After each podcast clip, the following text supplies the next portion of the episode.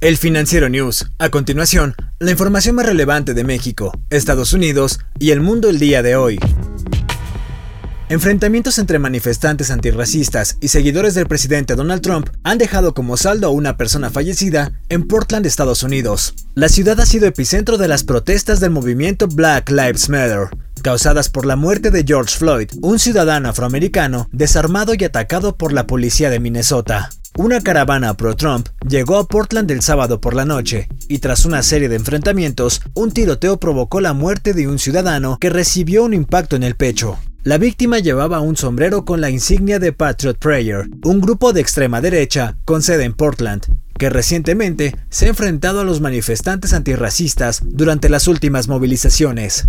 El presidente Trump viajará el martes a la ciudad de Kenosha, en Wisconsin, en medio de las protestas que piden justicia para el afroamericano Jacob Blake, paralizado después de que la policía le disparara siete veces por la espalda hace casi una semana.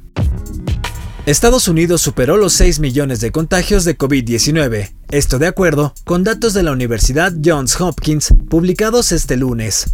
Con esto, el país se ubica en el primer lugar en número de casos de contagios. Al interior de Estados Unidos, algunos estados registraron aumentos de contagios. Por ejemplo, en California se reportaron 6.070 nuevos casos de virus el domingo, la mayor cantidad en una semana, y más que el promedio de 14 días de 5.596. Por otro lado, el jefe de la Administración de Medicamentos y Alimentos prometió que la revisión de una posible vacuna del COVID-19 en Estados Unidos será transparente y para el público, y cualquier autorización se basará solo en datos. Las sanciones estadounidenses y una industria petrolera en colapso están impulsando a Venezuela a abrir grandes extensiones de tierra a la minería de oro, incluidas áreas protegidas en el Amazonas. Según un estudio de la organización local sin fines de lucro Guataniba, la cantidad de terrenos utilizados para la minería se ha triplicado con creces desde marzo del año pasado. Venezuela ya tiene una próspera industria de oro ilegal que desbasta vías fluviales, bosques y comunidades indígenas y financia grupos armados violentos. Las sanciones estadounidenses y los años de subversión. Las sanciones estadounidenses y los años de subinversión han llevado la producción de petróleo venezolano a su nivel más bajo desde la década de 1940. Eso ha convertido al oro en una fuente clave de ingresos para el presidente Nicolás Maduro, quien ha recurrido a la venta de reservas a aliados como Irán y Turquía, mientras lucha en tribunales para la repatriación de lingotes retenidos en el extranjero.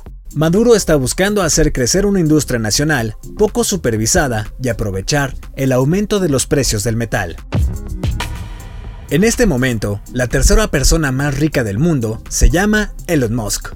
Musk superó este lunes a Mark Zuckerberg, cofundador de Facebook, cuando las acciones de Tesla continuaron su implacable racha tras someterse a un split o división de sus acciones. Esta mañana, Musk poseía 111.300 millones de dólares, lo que se compara con los 110.500 millones de dólares propiedad de Zuckerberg. Todo esto, según el índice de multimillonarios de Bloomberg, Musk ha experimentado un meteórico incremento de su riqueza, su patrimonio neto se ha elevado en 76.100 millones de dólares este año, gracias a que las acciones de Tesla han aumentado más de 475%. El vertiginoso ritmo de acumulación de riqueza de los últimos meses contrasta con el estado de la economía mundial.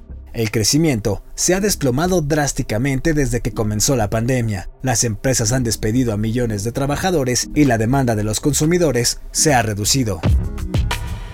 El bote salvavidas Louis Mitchell, que Bansky financia, zarpó en secreto para evitar ser interceptado por las autoridades. El bote ha salido a alta mar en búsqueda de refugiados africanos que estén naufragando y necesiten ayuda en las costas sicilianas. La embarcación del artista urbano ha rescatado ya 219 migrantes que se encontraban a la deriva en aguas europeas, aunque estaba tan lleno que no podía maniobrar sobre las olas durante más de un día. El bote llamado Louis Mitchell, en honor a un artista feminista, salió el pasado 18 de agosto desde un puerto español cerca de Valencia, y ahora se encuentra en el Mediterráneo central donde este jueves rescató a las primeras 89 personas, incluidas 14 mujeres y 4 niños. La tripulación está formada por activistas europeos con larga experiencia en operaciones de búsqueda y rescate. El alto comisionado de las Naciones Unidas para los Refugiados y la Organización Internacional para las Migraciones pidieron a la Unión Europea que proporcione de inmediato un refugio seguro para los más de 400 refugiados en alta mar. Yo soy Daniel Maldonado y la producción es de Daniel Díaz. Hasta la próxima entrega del Financiero News.